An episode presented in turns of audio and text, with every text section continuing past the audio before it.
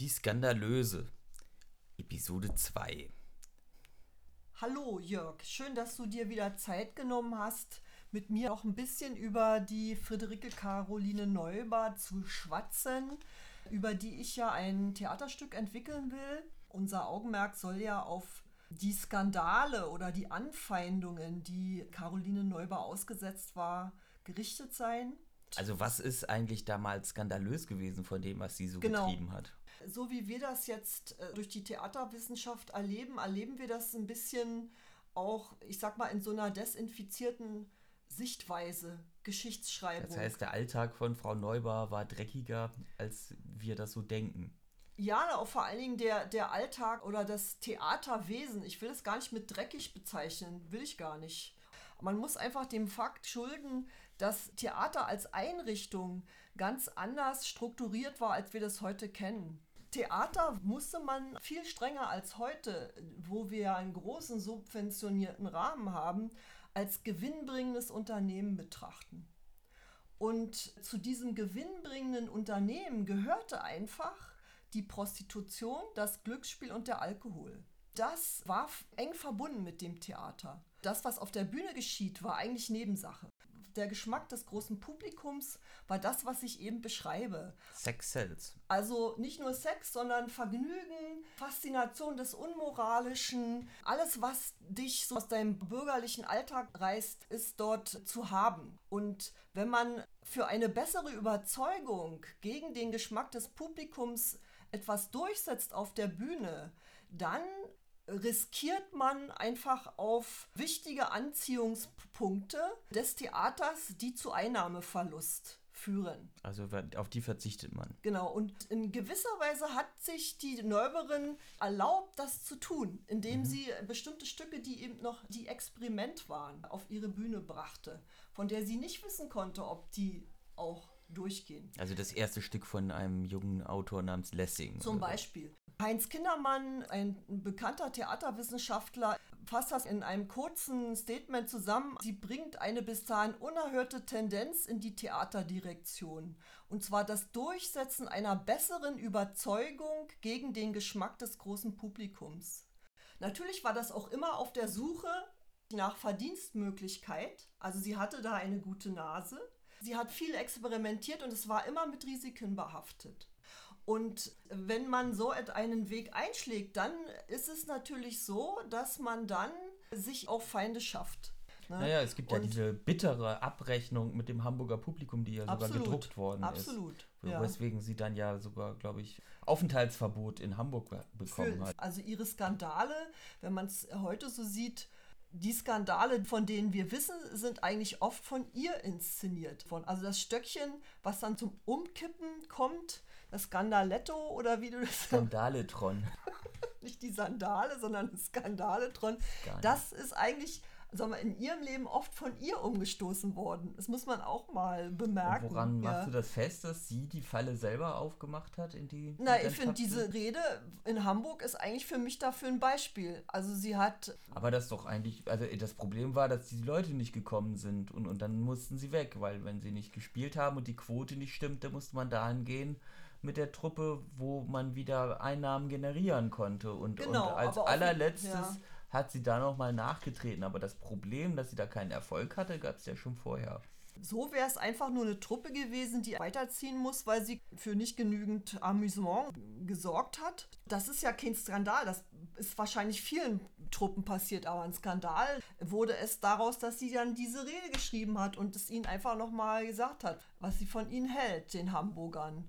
Also das finde ich schon, dass es von ihren prov provozierter Skandal ist.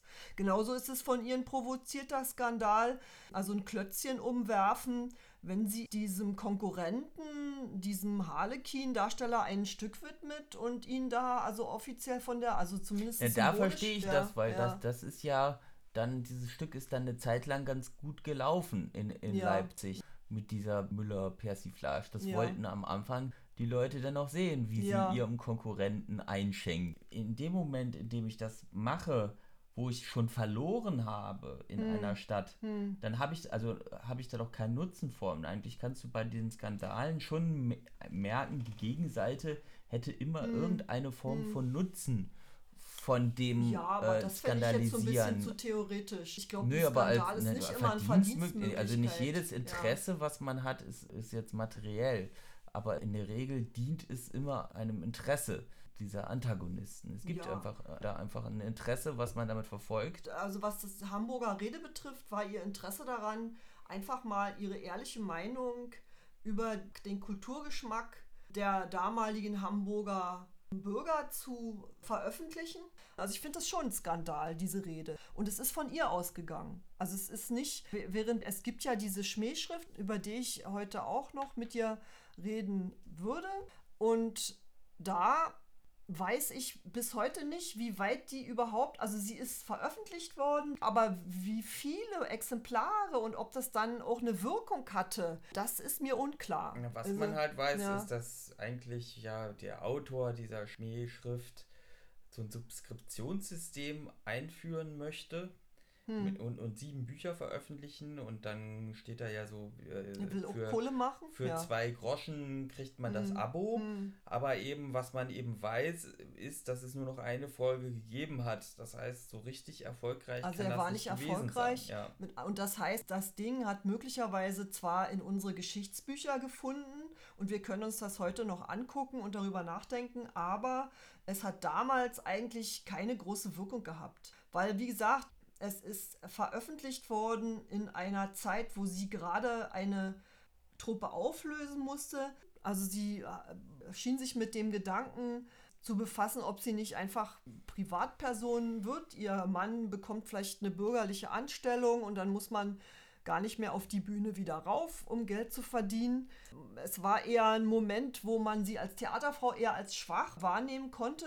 Und in diesem Moment wurde diese Schmähschrift versucht zu veröffentlichen. Und ich meine, Ja. das ist eben auch interessant, dass das in Zwickau war. Also das heißt, das hat wahrscheinlich irgendwas mit Sachsen zu tun. Genau. Man könnte höchstens denken, dass jemand von den Theaterleuten der Region verhindern wollte, dass sie dort wieder in dieser Region wieder Fuß fasst. Leipzig war eine Studentenstadt und das ist insofern interessant zu erwähnen, weil einer ihrer Professoren dort, der sehr großen Namen hatte, schon zu Lebzeiten ja eben dieser Herr Gottsched war und der hatte ja die Idee, das Theater umzufunktionieren als so eine moralische Anstalt.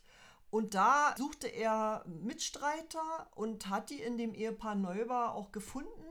Die wiederum suchten nach Stücken. Sie wollte schon, denke ich, auch eine Art Hochkultur da unters Volk bringen. Ja, auf, ja. Äh, und das hat ja nun auch so einen aufklärerischen Impetus. Absolut. Also Deutschland nach dem 30-jährigen Krieg war ein kulturelles Entwicklungsland. Genau. Also sie hatte diese sogenannte bessere Überzeugung, die sie einfach durchsetzen wollte, oder sie beide, ist, äh, ich nehme sie jetzt mal als Paar, die Neuber, und deswegen haben sie sich mit dem Gottsched eingelassen. Das ging aber nicht mehr lange gut, weil der hatte einfach seine eigenen Vorstellungen und sie hatten ihre theaterpraktischen Erfahrungen. Also sie haben mehr Kompromisse gemacht, weil sie eben auch davon leben mussten, als er jetzt wollte. Und er hat nicht so schnell liefern können.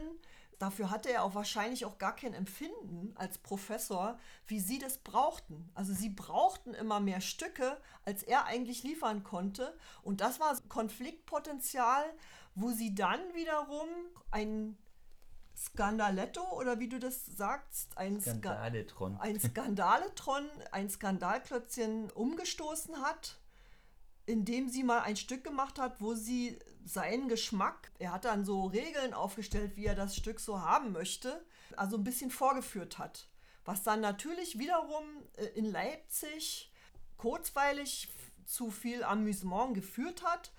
Im Nachhinein hat sie sich aber dann auch mit einer ganzen Menge von Studenten, die eben auf den Gottsched standen und sich auf seine Seite gestellt haben, verscherzt. Die konnte man dann auch als ihre Feinde ausmachen. Ich denke, es ist Und- aber trotzdem noch bemerkenswert, also selbst wenn ein Theater so eine Mischung aus Theater und erotischem Vergnügungsbetrieb ja. ist, dann ist es doch nicht selbstverständlich, dass es von einer Frau geleitet wird. Absolut, absolut. Deswegen sage ich ja auch bewusst, ich nenne sie mal beide. Also sie hatte mit ihrem Ehepartner, dem Johann Neuber, einen Mann an ihrer Seite, ohne der in gewisser Weise alle ihre Aktionen gar nicht möglich gewesen wären. Wahrscheinlich war das auch ein Schutz, weil wenn sie jetzt das ganz ohne diesen Mann gemacht hätte, hätte sie wahrscheinlich gar keine Aufführungslizenzen bekommen, wäre sie noch mehr als freiwillig behandelt worden.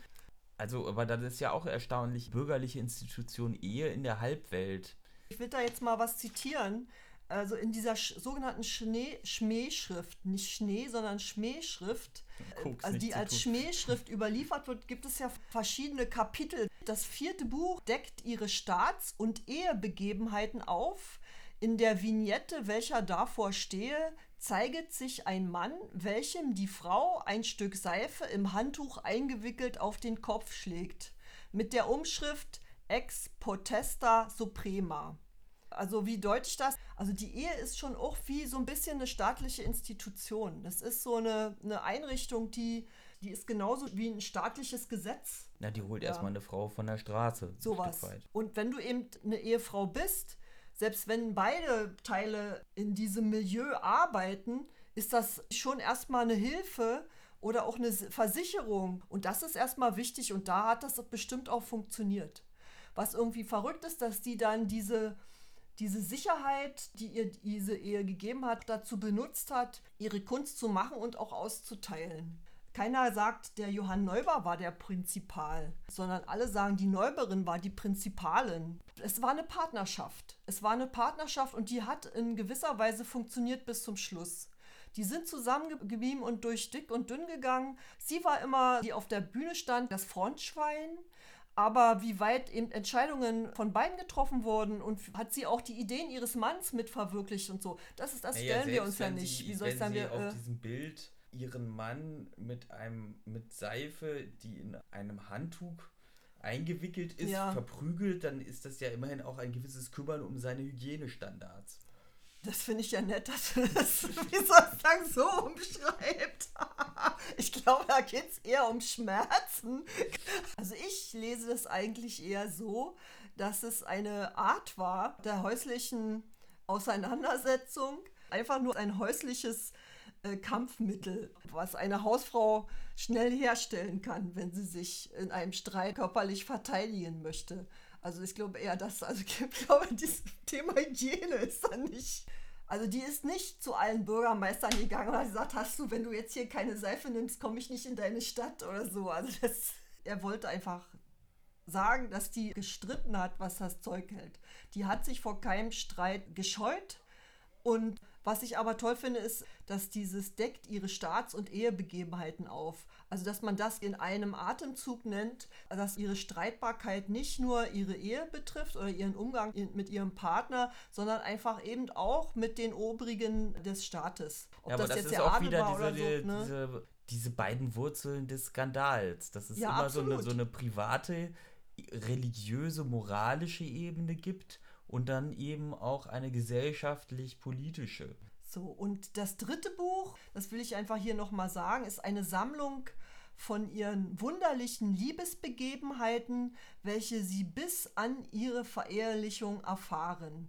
Die Vignette, also das Logo von diesem Buche, stellt ein junges Frauenzimmer dar, die eine Trommel am Hals hängen hat mit der Beischrift Mein Reiz zu locken. Das ist natürlich ganz klar, finde ich, dass man nochmal hervortun will, dass sie sich ihrer weiblichen Reize bewusst ist und damit eben auch.